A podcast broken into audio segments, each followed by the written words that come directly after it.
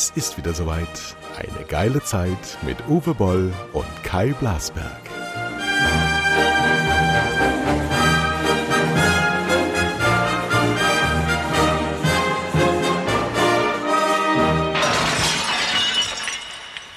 So, wir sind bei einem neuen Podcast und ich begrüße Uwe Boll. Hallo. Uwe Boll ist ein berühmter deutscher Regisseur. Und ähm, wir fangen am besten so an, dass wir uns vorstellen, lieber Uwe, was in deinem Wikipedia-Portal stimmt nicht. Auch so einiges. Da wohne ich in Toronto, da habe ich aber nie gewohnt, sondern in Vancouver. Äh, da war ich auch mal mit der falschen Frau verheiratet. Äh, Wie hieß die denn, die falsche? Äh, ich weiß gar nicht mehr, was da für ein Name stand, aber. Tara Reid. ja, also leider nicht. Die war ja bei mir Schauspielerin in uh, Alone in the Dark. Fandst du die gut? Äh, nein, als Schauspielerin nicht. Äh, sie war sehr, ja, so wie in American Pie, in diesem Film, wo sie sehr berühmt mit wurde, äh, da hat sie ein dummes Blondchen gespielt und das ist sie auch. Ja? Mhm. Aber äh, sie war kein äh, ja, Arschloch oder so. Also äh, sie war schon äh, nett und hat auch alles versucht, äh, um da mitzuspielen, aber es hat nicht geklappt. Ne? Und naja, ich. Also du bist sag, nicht mit Tara Reid verheiratet, okay? Nein. Tara Reid übrigens für, für Insider, die jetzt auf jeden Fall schon zuhören, ist die Blonde aus Sharknado, die äh, alle möglichen Gliedmaßen verloren hat, die dann wieder angewachsen sind. So, also was stimmt noch nicht?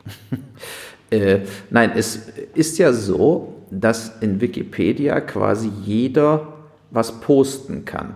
Und wenn dann äh, irgendwelche Fehler drin sind, darf derjenige, über den geschrieben wird, also ich jetzt habe mehrfach zur Wikipedia geschrieben und gesagt, das stimmt nicht, das stimmt nicht, das stimmt nicht. Äh, und es wurde nicht verbessert, weil die nur Dinge verbessern, die irgendwo in den Medien dann auch stehen. Ja, das, du musst alles mit Quelle belegen. Äh, Allerdings muss ich jetzt eine Lanze für Wikipedia brechen. Die sind sehr streng und gerade die deutschen Autoren gelten als die strengsten überhaupt. Also so einfach da was reingekritzelt werden kann schon, weil die strengen Autoren was falsch machen, aber die sind alle sehr bemüht, das nicht falsch zu machen. Nee, nee, ich weiß, ich habe auch nichts gegen Wikipedia, ich nutze es auch sehr stark, aber gerade am Anfang, also so vor zehn Jahren ungefähr, war sehr viel einfach nicht wahr, was da stand.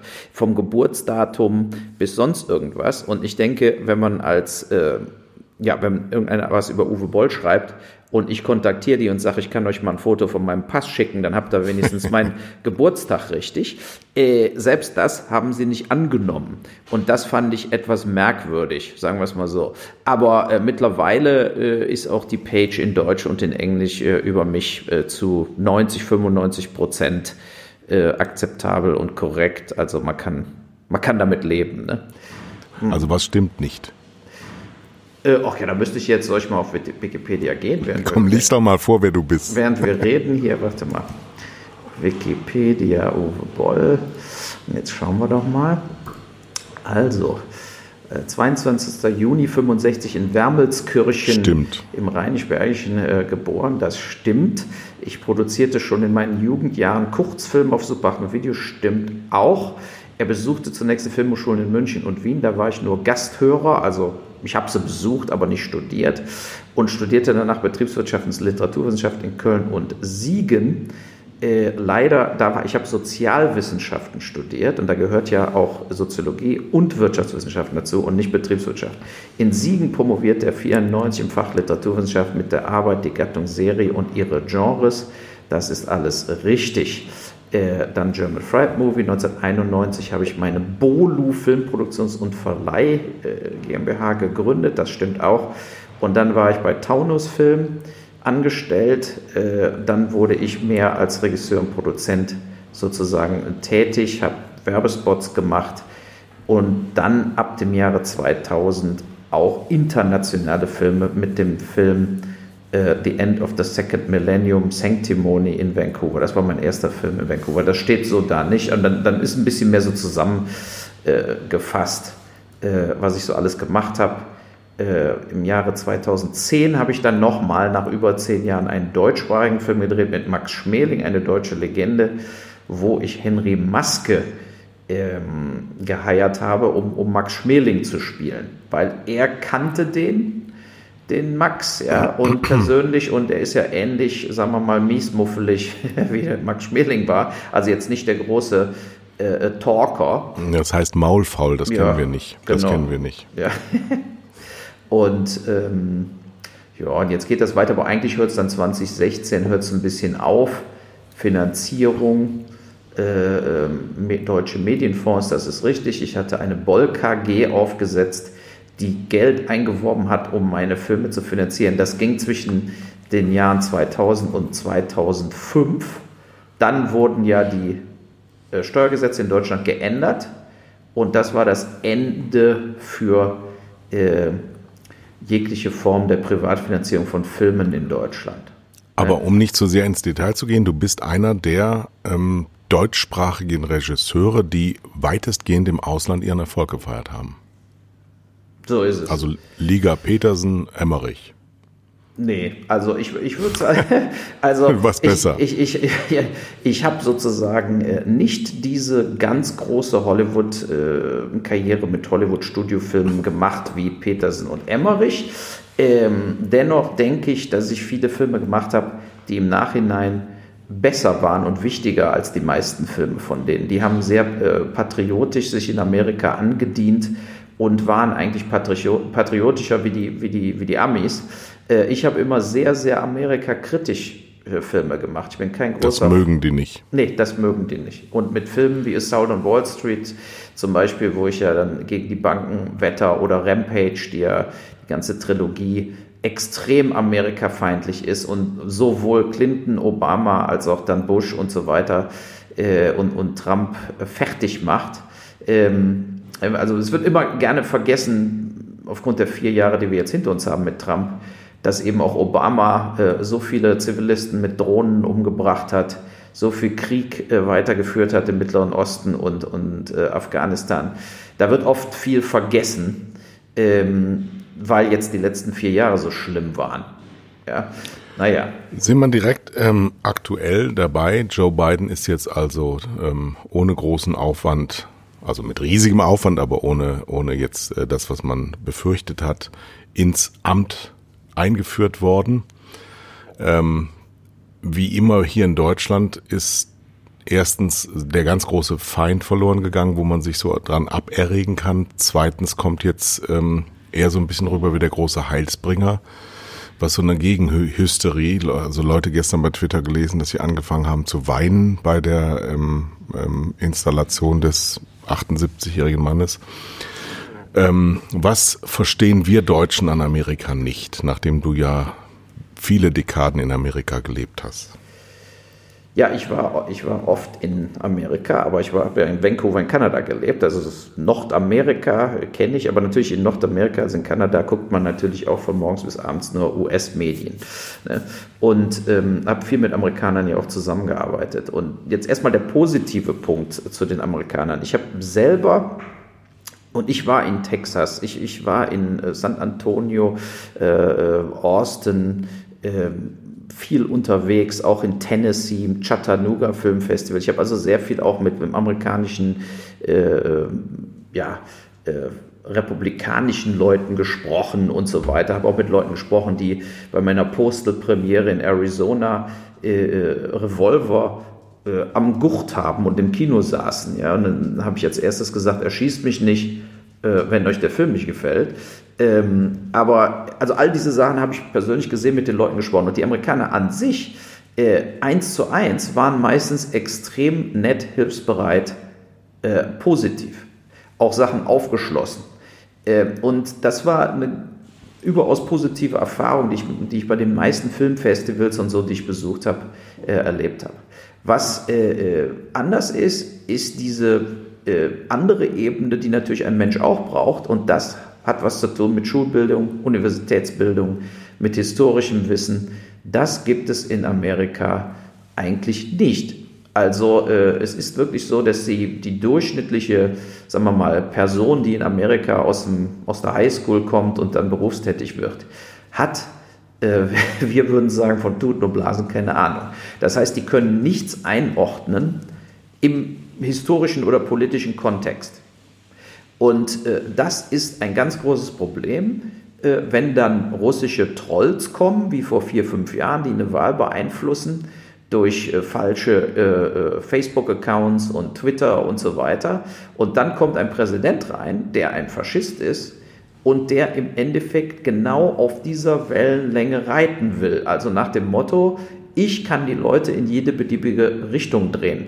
Und wir haben ja gesehen mit dem, mit dem Sturm aufs Kapitol, dass genau das möglich ist. Also die Leute so zu aktivieren mit einer Propagandamaschine, die dann von ganz oben runterkam, über Fox News, Breitbart News, vom Weißen Haus aus gelenkt, ähm, sodass man im Prinzip in Amerika mittlerweile 30, 40 Prozent der Bevölkerung sind totale Verschwörungstheoretiker.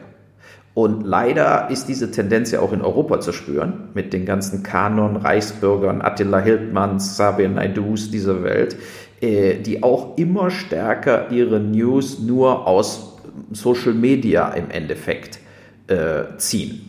Ne? Und sich dann berufen auf, ich habe hier äh, einen Experten gehört bei YouTube, aber in Wirklichkeit war es eine Astrologin, die irgendwie in die Wunderkugel geguckt hat und jetzt sagt sie wäre Heilpraktikerin und hat genauso viel Ahnung von Corona äh, äh wie, wie das Robert Koch Institut. Da ist die große Gefahr, ja, und, und also das äh, aber wie gesagt, die, die direkte Erfahrung in Amerika ähm, war eigentlich war nicht negativ. Also die sind an sich äh, äh kein, äh, sagen wir mal, verbiestertes äh, Volk oder so. Die sind an sich, wollen die auch ein glückliches, positives Leben haben. Aber Sie haben so ein, so ein für europäische oder für deutsche Verhältnisse so ein ganz anderes Staatsverständnis. Ja. Also sie, sie wollen mit dem Staat und der Government eigentlich überhaupt nichts zu tun haben, fahren aber um diesen Präsidenten, der, der, der höchste Repräsentant der Regierungen ist, einen totalen Fetisch. Also das verstehe ich persönlich überhaupt gar nicht. Warum jemand von, von, von Staat gar nichts wissen will, aber der, der oberen, obersten Repräsentanten wie ein Gott behandelt. Stimmt. Das ist ein äh, absoluter Widerspruch. Und äh, es ist ja, der Trump hat sich ja selber zelebriert, eigentlich gar nicht wie ein Präsident, sondern wie so ein Führer, wie so ein Sektenführer. Ja, und äh, wir haben es ja auch gesehen, er wollte ja nicht aus dem Weißen Haus raus und so weiter. Der, die, die ganze Nummer hätte ja auch so ausgehen können wie Waco, Texas, ja, wo dann eben diese Sekte dann irgendwann vom FBI aus dieser Ranch rausgeschossen wurde. Äh, äh, oder der, der, der Jones, der, der, der sich irgendwo mit allen Leuten mal weiß nicht, ob du, da erinnerst du dich wahrscheinlich noch dran, ne? wie der sich da vergiftet hat, dieser Sektenführer mhm, Jones. Mhm, und vorher mhm. haben sie ja noch ein paar Kongressabgeordnete erschossen, die da zur Inspektion vorbeikamen. Ähm, so ähnlich hätte die Nummer auch mit Trump ausgehen können. Aber wir wissen ja selber, er ist ein Scharlatan. Ne? Er hat ja auch die Leute äh, aufgefordert, so stürmt das Kapitol, ich bin da mit euch und ist dann natürlich ins Weiße Haus gegangen und hat Kentucky Fried Chicken gegessen und Fernsehen geguckt. Alle, die Trump länger kennen, wissen, der hat äh, äh, kein Problem, äh, Amerika in den Faschismus zu führen. Aber nur, wenn es für ihn auch sicher ist. Und äh, genau das war es da nicht. Und man hat ja auch gemerkt, wie er danach am selben Tag äh, erst die weiter beglückwünscht hat, die das Kapitol gestürmt haben, weil er seine Basis nicht verlieren will, aber dann dann doch irgendwie gesagt hat, was sein Anwalt ihm gesagt hat, nach dem Motto, ich fürchte natürlich diese Gewalt und so, weil er hat wahrscheinlich die News gekriegt, dafür könnte er ins Gefängnis kommen. Und bumm, hat er sich sofort gegen den von ihm aufgestachelten Mob gerichtet. Also er ist ein, ein äh, äh Feigling, äh, jemand, der äh, nur so aus der Deckung kommt, äh, nach dem Motto, seine Rausschmeißer haben einen zusammengeprügelt und er geht dann noch hin und tritt nochmal drauf, wenn er auf der Erde ist. So ist Donald Trump. Äh, mhm. ne, also der will einfach nur sein Geld in Sicherheit bringen und äh, er hat jetzt auf einmal seine Fälle schwimmen sehen. Äh, aber vorher, ich sag mal vor zwei, drei Wochen, hat er wirklich noch geglaubt, der hat eine gute Chance, dass dieser Kongress und der Senat dieses Wahlergebnis einfach ändert. Und äh, dann bleibt er einfach Präsident. Das hat er wirklich geglaubt, dass das funktioniert.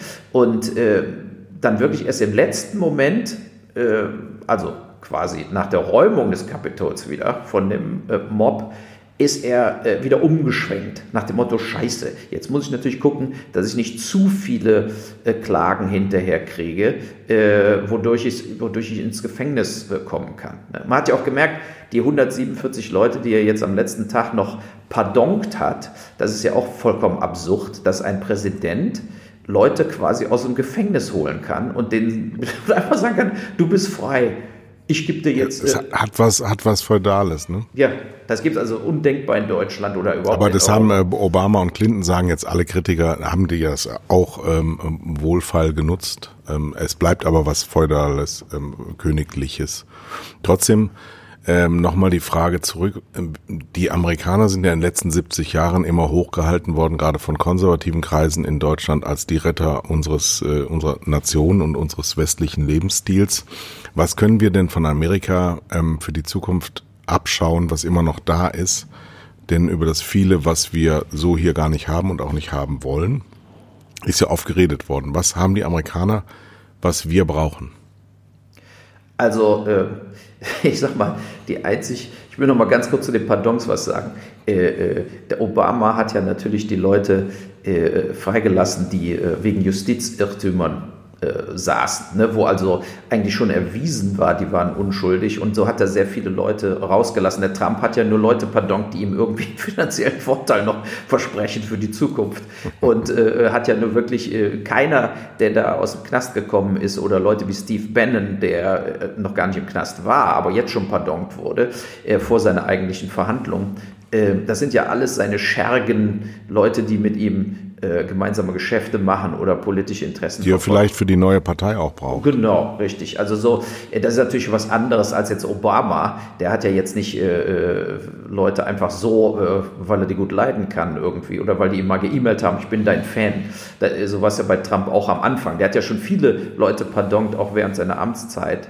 Mhm. Und, und hat, hat die dann einfach pardonkt, weil die dem äh, getwittert haben, so nach dem Motto, ich bin doch auch, äh, ich liebe dich, Donald, zack, frei. So, und jetzt zu den, zu den Amis jetzt mal zum Positiven äh, also wenn man überhaupt positiv sagen kann, was sagen kann. Aber ich denke, Trump hat eins dramatisch klar gemacht. Ein Präsident in Amerika hat viel mehr Macht, als er eigentlich vorher genutzt hat. Ne, also wenn wir uns mal erinnern mit, mit Obama, der hat acht Jahre lang gekämpft, immer irgendwelche Sachen durch den Senat und Kongress zu bekommen. Äh, der Trump hat einfach die ganzen Sachen einfach gemacht und hat dann einfach hinterher gesagt, na und, äh, äh, die Gerichte müssen es wieder rückgängig machen. Oder, äh, äh, ne, also er hat einfach Entscheidungen gefällt. Und da ist natürlich jetzt in Deutschland, haben wir natürlich das, auch das Gegenteil oft. Ne? Also, dass man irgendwie denkt, man muss doch mal äh, schneller konkreter irgendwelche Entscheidungen mal durchsetzen und fällen. Äh, aber es zieht sich unendlich hin wie Kaugummi. Nehmen wir mal in Deutschland äh, Kükenschreddern. Platz für Schweine im, im, in der Schweinezucht. Der, der Platz, den, was ein Schwein hat in dieser Box. Äh, äh, Massentierhaltung insgesamt. Äh, wir, wir reden darüber, seit ich 18 Jahre alt bin oder 15 oder wie auch immer. Ich weiß noch genau, wie ich in der Schule war und wir haben über Hühnerlegebatterien gesprochen und gesagt, so geht das nicht weiter. Aber jetzt bin ich 55, du auch. Und es ist immer noch so. Ne, und die machen grüne Stempel auf jeden Scheiß mittlerweile. Damit sich die Bevölkerung gut fühlt, äh, äh, kaufe ich Bio, aber es ist eben doch nicht wirklich Bio. Und das ist eigentlich so ein kleines Synonym, wo man dann sagt, äh, man könnte als Politiker oder als Kanzler oder wie auch immer bestimmte Dinge einfach mal klarer entscheiden. Äh, und da sind die Amerikaner Forscher. Ne, die Amerikaner äh, oft äh, machen Dinge emotional oder wie auch immer, äh, aber sie machen sie. Und äh, äh ich denke mir immer, was wäre mal, wenn so ein Typ kommt wie Trump, der alles die richtigen Entscheidungen fällt, der wirklich mal äh, für, fürs Klima sich einsetzt und ganz gravierendste Maßnahmen äh, in Kraft setzt, eben schneller aus dem CO2-Bereich aussteigen, schneller aus der Kohle aussteigen und so weiter und so fort. Aber das ist doch mal eine schöne Vision. Jetzt stellen wir das mal nämlich vor, weil das war jetzt auch mein Ansatz, weil jetzt immer so, so dieses Schwarz-Weiß-Gerede äh, werden ja viele auch nur benutzen, um sich selber zu positionieren und sich selber auch so bigott. Das kann ich an dieser Diskussion überhaupt nicht äh, ertragen, dass wir nicht ehrlich zueinander sind. Aber woran, woran liegt das, dass wir das nicht hinkriegen, dass wir, ähm, wenn ich jetzt mal an die scheidende Bundeskanzlerin denke, die mächtigste Frau der Welt, von allen immer so betitelt, und ich stelle mir die Frage, ähm, die mächtigste Frau der Welt, seitdem sie im Amt ist, ist die Welt fast untergegangen. Ja, also wenn sie die mächtigste ist, wie ist denn dann der machtloseste um Himmels willen? Und wie, wie kann das sein, dass wir immer diese Attribute brauchen und in Wirklichkeit findet das aber gar nicht statt? Wer wäre denn die Figur, die das durchsetzen könnte? Also stellen wir uns mal vor, eine Allmacht wie beim US-Präsidenten an wen? An wen in Europa? Einen europäischen US-Präsidenten. Wer würde das werden nach deinem ähm, Gusto? Ich? Ja.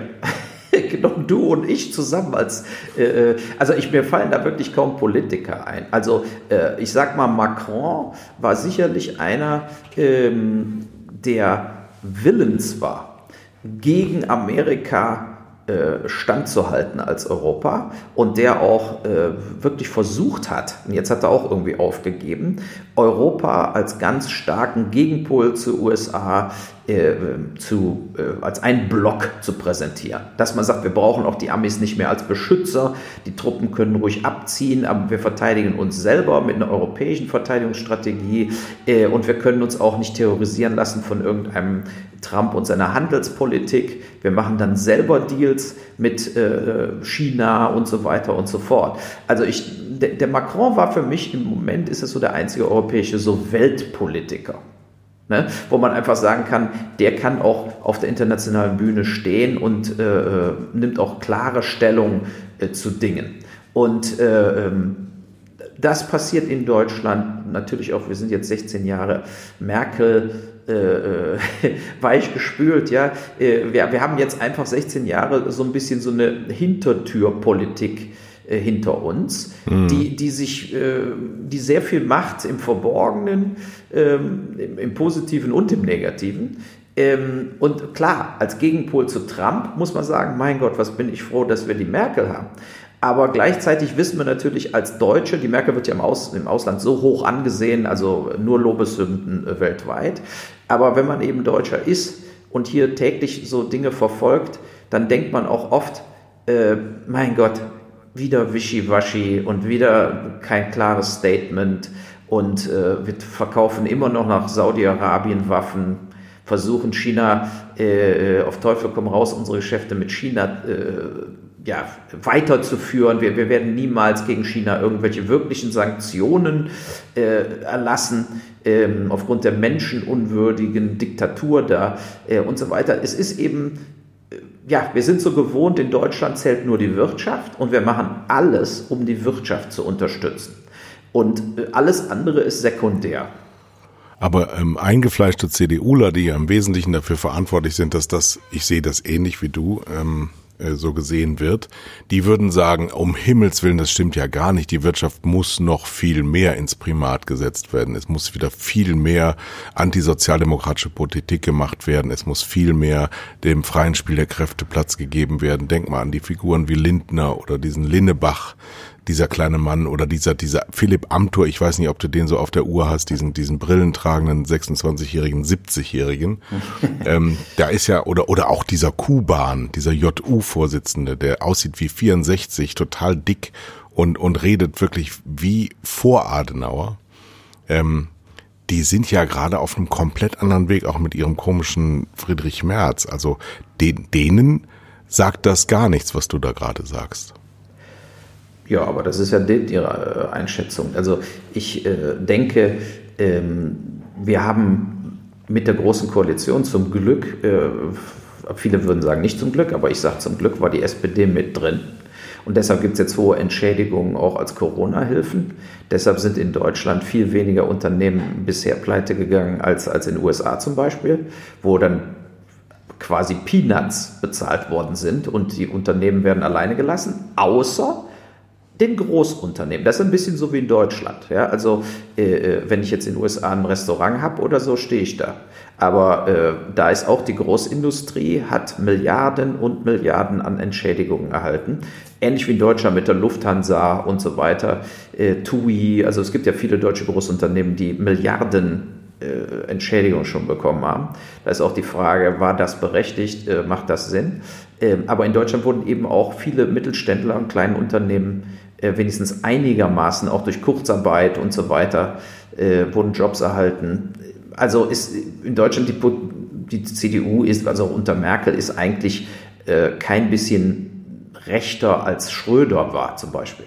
Also ich empfinde, Merkel ist so ein bisschen ein sozialdemokratischer Kanzler geworden in den letzten fünf, sechs Jahren. Und ihr blieb eigentlich auch gar keine andere Wahl.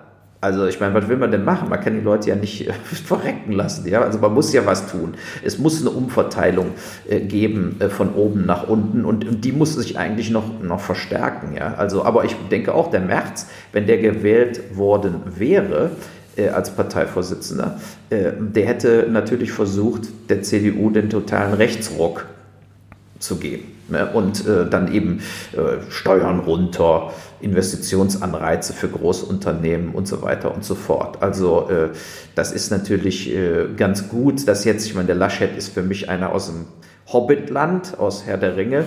Ja, also ich kann mir nicht vorstellen, dass der Laschet am Schluss Kanzler wird, aber besser der Laschet als der Merz. Also ich habe das im von einem Jahr vorher gesagt, dass der Kampf Scholz gegen Laschet heißen wird. Ich habe damals noch in Bayern gewohnt und bin mir ziemlich sicher, dass der Markus Söder nicht will.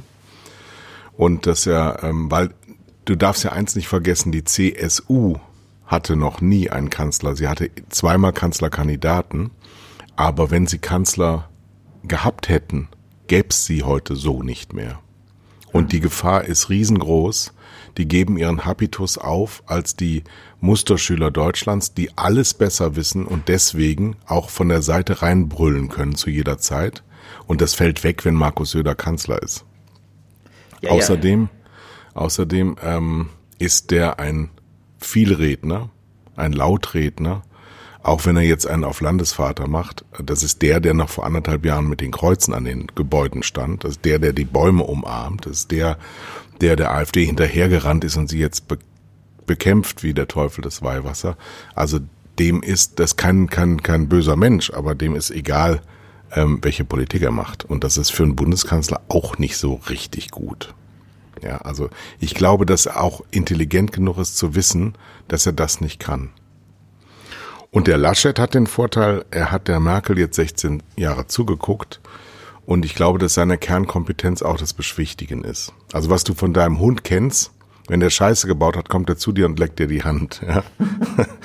dann, ähm, dann will er um Himmels Willen Frieden. Und äh, das ist eher eine Qualität für einen Kanzler, äh, gerade eingebunden in dieser EU, ähm, in der ich ein großes Problem sehe, ähm, weil unter wirtschaftlichen Gesichtspunkten wir im Zentrum und als Friedensprojekt alles gegessen haben wir jetzt, aber wir entwickeln das Thema nicht weiter. Und wir halten auf der einen Seite Sonntagsreden, wenn ich die von der Leyen sehe, ich kann das nicht ertragen. Ich kann das wirklich nicht ertragen, weil das ist so eine, ein Moderieren von Mittelmäßigkeit und Ausgleich und in Wirklichkeit nichts, nichts entscheiden. Wir kriegen nicht mal die Ungarn von der Backe. Die können machen, was sie wollen und wir reagieren darauf nicht. Niemand schließt von der konservativen Union äh, diesen Orban aus, aus ihren Reihen. Nicht mal das kriegen sie hin. Das heißt, der kann machen, der lacht sich ja tot der, der probiert ja ständig irgendwie wie so ein Kleinkind das ausprobiert, wo sind meine Grenzen. Äh, die Polen brauchen wir auch nicht weiter zu benennen. Also wir sind da sehr, sehr wenig ähm, vorbereitet auf das, was es eigentlich werden sollte. Wir sind zu schnell gewachsen als EU, viel zu viel immer alles dazu im Kampf gegen die Russen, die nicht unsere Gegner sind wenn wir überhaupt Gegner haben. Ich meine, wenn wir nochmal nach, nach diesem europäisch-amerikanischen Modell mal schauen und nehmen mal den Sport. Das ist für mich immer so ein bisschen auch Synonym von Volkscharakter. In Deutschland schert es keinen, wenn Augsburg gegen Freiburg auf den Platz geht und nach 95 Minuten gehen sie runter und es ist genauso wie vorher. Ja, es steht 0 zu 0. Das gibt's ja im amerikanischen Sport nicht. Da gibt's einen Gewinner und einen Verlierer. Immer. Bei uns ist Unentschieden nicht schlimm. Gibt einen Punkt für jeden. Ist nicht so richtig toll, aber auch nicht so richtig schlimm. Man hat zumindest mal nicht verloren. Und äh, das ist schon so ein, so ein großer Mentalitätsunterschied, der, der Nationen sehr prägt. Und deswegen sind wir sehr duldsam, ähm, weil du ja sagtest, wir, wir entscheiden gar nichts. Wir, wir reden immer nur drüber, was man mal machen müsste. Aber wir tun das nicht. Und ich halte das für eine elementare Schwäche in Hinblick auf die Zukunft. Weil der 78-jährige US-Präsident, der bringt jetzt nur Ruhe da rein, aber mehr auch nicht. Die Konflikte bleiben ja alle. Und die 30.000 äh, Schusswaffentoten in Amerika, die werden auch alle bleiben. Und es, ich freue mich schon aufs nächste Massaker wieder, wo dann wieder da gestanden wird und wir müssen die Waffengesetze verschärfen und dann wird wieder nichts geschehen, auch in Amerika nicht. Ähm, ich glaube, dass die Probleme der Welt nicht angegangen werden. Und das hat auch was mit Wirtschaft zu tun. Das hat was mit dem Mangel an Veränderungswillen zu tun. Eigentlich wollen wir Deutschen gerade im Zentrum der Macht in Europa verharren. Wir wollen, dass alles so bleibt. Ja, das, das ist auch hundertprozentig so. Also äh, ich denke auch, ähm, die EU ist natürlich nicht die Vereinigten Staaten von Amerika. Es wird, wird auch nie so sein und sie, nie möglich sein. Verschiedene Mentalitäten, verschiedene Sprachen, ähm, komplett verschiedene Historie. Das ist der erste Punkt. Der zweite Punkt ist tatsächlich genau wie du sagst. Was machst du, wenn EU-Länder faschistisch werden? Also was machst du dann? Ne? Und da entscheidet sich natürlich Deutschland wie immer äh, zugunsten des Geldes. Wir sind ja in der Mitte von Europa im Endeffekt äh, zum Beispiel mit Polen, Ungarn, Slowakei, diese ganzen äh, Länder. Da macht ja Deutschland Geld mit. Da haben die billige Fertigungsstraßen. Äh, viele Polen kommen nach Deutschland zum Arbeiten. Ich meine, zieh mal die Polen aus dem deutschen Handwerk raus. Dann kannst du noch mal einen Klempner anrufen irgendwo. Also es ist, ist sozusagen äh, äh, vollkommen, sagen wir mal, handelsmäßig, industriemäßig äh, braucht Deutschland diese, äh, ja, so Gastarbeiter, die quasi kommen, arbeiten, wieder weg sind. Und dafür wird dann auch in Kauf genommen, dass Orban äh, äh, und Co. Äh, im Prinzip genauso wie Donald Trump sind. Nur haben sie nicht so viel Macht, weil sie eben nur Präsidenten sind, eigentlich von so kleinen Schrottstaaten, die, äh, ja, die, die eben zu guter Letzt wissen, äh, äh, in Europa spielen sie eben nur die dritte, vierte Geige, äh, aber die partizipieren natürlich auch am europäischen Wirtschaftswachstum und so. Aber wie? Ne? Also, aber wie? Genau, also Wenn du das vor, ich war vor, vor 15 Jahren in Ungarn und vor, vor ein paar Jahren noch in Polen, das ist alles wie geleckt da. Da ist alles komplett mit EU-Geldern neu aufgebaut worden. Aber ich verstehe nicht, wie du dich ähm, an die Clubregeln nicht halten kannst und der Clubpräsident sagt, wow, ja, schön ist das nicht, aber was soll ich machen? Das verstehe ich nicht. Nö, aber das ist ja, das haben wir schon oft erlebt, wie dann äh, bestimmte Richtlinien äh, komplett gebrochen werden, ja, auch im Hinblick Migration, ne? wie dann auf einmal ganze die Hälfte der EU überhaupt keinen Migranten mehr aufnimmt und einfach sagt, wir nehmen keine mehr auf und es gibt keine Bestrafung dafür. Ne? Also das ist ja so eine andere Situation, die, die dann vollkommen absurd ist, wenn man weiß, man kommt damit davon, äh, ohne finanzielle Einbußen zu erleiden, immer noch alle Subventionen aus dem EU-Port zu bekommen, dann äh, wird die Sache lächerlich.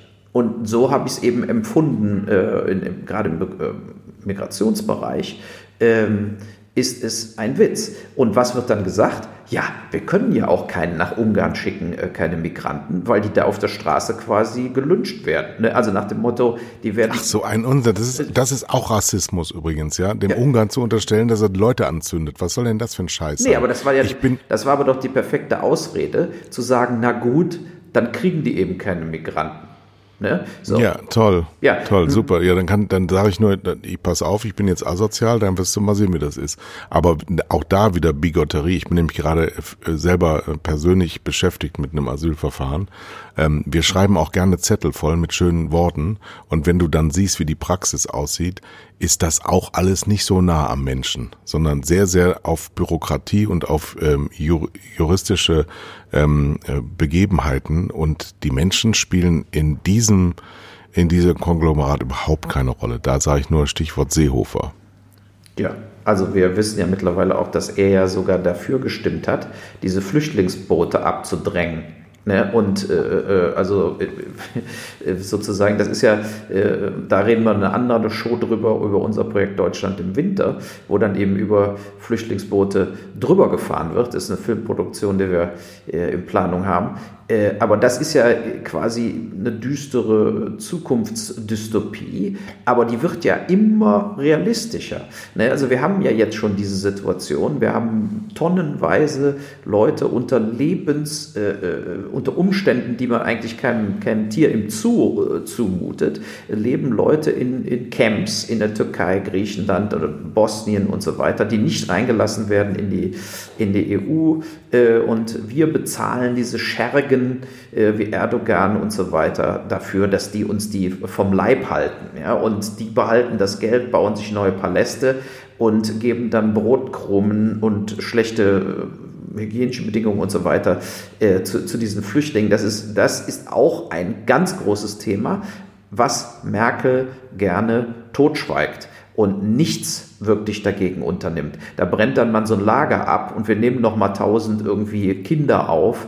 Das ist aber natürlich alles keine Politik, mit der man irgendwie äh, Dinge mal verändert oder eine Struktur äh, schafft, äh, für die Zukunft, ne? weil Migration wird ja weiter zunehmen. Da kann man äh, sämtliche Studien lesen. Durch äh, Global Warming also werden immer mehr Migranten aus Afrika versuchen, nach Europa zu kommen. So, also erstens haben wir ja in Amerika, in Afrika eine Explosion der Bevölkerung weil wir uns daher jetzt äh, historisch nicht drum gekümmert haben, weil wir äh, den Leuten keine Lebens ähm, Umstände bieten, weil wir sie nach wie vor ausplündern, dass das nur so kracht mhm. im Kampf gegen China.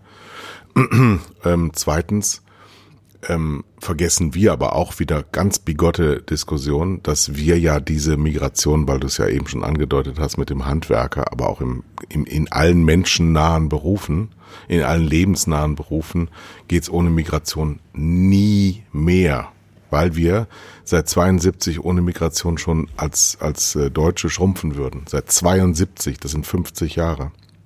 Und ja. wenn ich mir die Migrationspolitik anschaue, Stichwort Dublin-Prozess, ich will den einen oder anderen gerne überfördern, der jetzt zuhört, das hat Herr Schäuble mit verbrochen als Innenminister. So lange ist das schon her ja, wie man eine so schwachsinnige, wirklich richtig hochgradig schwachsinnige Regelung, dass nur die Staaten, die Außengrenzen haben, Migration aufnehmen, dass nur da, wo der Boden betreten wird, ähm, Asylantrag gestellt werden kann nach europäischen Regeln, das ist so schwachsinnig und das wusste auch jeder. Warum das Italien und Griechenland mitgemacht hat, verstehe ich überhaupt nicht.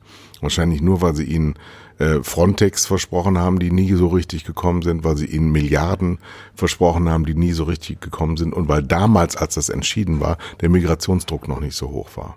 Ja, mhm. aber das, das zu regeln mit einer Quotenregelung, ganz einfach, jawohl, der aus Syrien kommende, der kann sich nicht aussuchen, dass er nach Deutschland will. Das geht halt nicht. Das muss man ihm klar machen und dann ist auch gut. Und den Polen muss man klar machen, den nehmt ihr auf.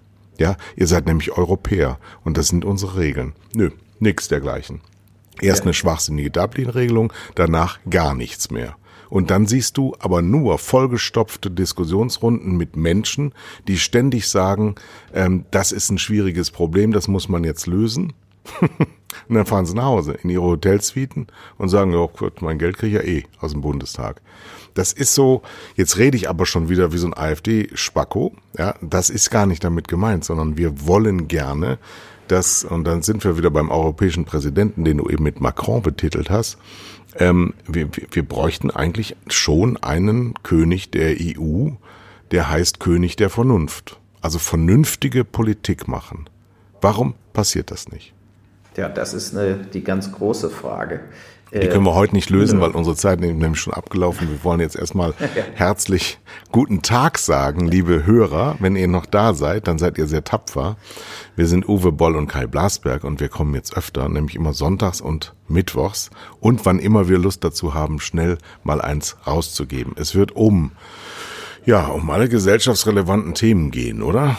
Ja, also von äh, Fußball, ob Bayern München äh, abgeschafft werden muss. Nein, äh, aber äh, nein, äh, genau. Also ich denke schon, es ist ähm, hat eine, wir haben eine Chance bei einem Podcast im Endeffekt die andere Seite der Medaille mal zu beleuchten, aber auch die Fragen zu stellen, die, die den Leuten auf der Seele brennen. Ne? Also man verfolgt ja so die Medien jeden Tag und guckt die Nachrichten und liest dann verschiedene Zeitungen und da werden wir dann einhaken und äh, einfach die Fragen stellen und versuchen zu beantworten, äh, die andere nicht stellen, beziehungsweise es vielleicht nicht wagen zu beantworten.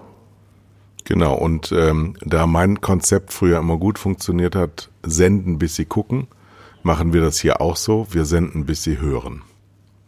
Und ihr da draußen, die jetzt noch da sind, äh, ihr könnt sagen, wir haben, waren beim ersten Mal schon dabei. Genau, Sammlerwert. Gut, dann äh, tun wir das so, dann hören wir uns recht bald wieder. Das hier ist äh, eine Sonntagsausgabe von Boll Blasberg. Und am Mittwoch hören wir uns wieder. Tschüss. Ach so, wie findest du eigentlich unseren Opener? Super. Aber wir sollen. Nix sagen. Nee, nix nee, genau, sagen. wir sagen nicht, was es ist, das müsst ihr selber erraten. Ja, aber die scheiß Shazam, glaube ich, äh, ich habe es schon ausprobiert, man kriegt's raus, aber ich will niemandem einen Tipp geben. Also, wenn ihr wisst, was es ist, dann schreibt es mir, kai.blablasberg.de. Ähm, wenn ihr es nicht wisst, dann shazamt es bitte nicht, sondern spielt es anderen vor. Aber kleiner Tipp, vielleicht sollte man 50 sein, sonst kann man es eigentlich nicht kennen. Das stimmt. Oder älter. Ja. So, was machen wir jetzt? Jetzt drücken wir auf Stopp und sagen Tschüss. Oder, oder wie läuft's ab? Ich muss ja sehen, ich Also- muss das ja speichern wieder hier, ne? Wie macht man das denn in Amerika, wenn man Tschüss sagt? Jo, nix. Tschüss. Goodbye. That was Ja. Uwe Boll for today. Ja, Wir so, haben ja auch ein, ein, ein, ein äh, Ending, also ein Closing, deswegen äh, kommt jetzt der äh, Endspot und dann ist es fertig. Also ciao.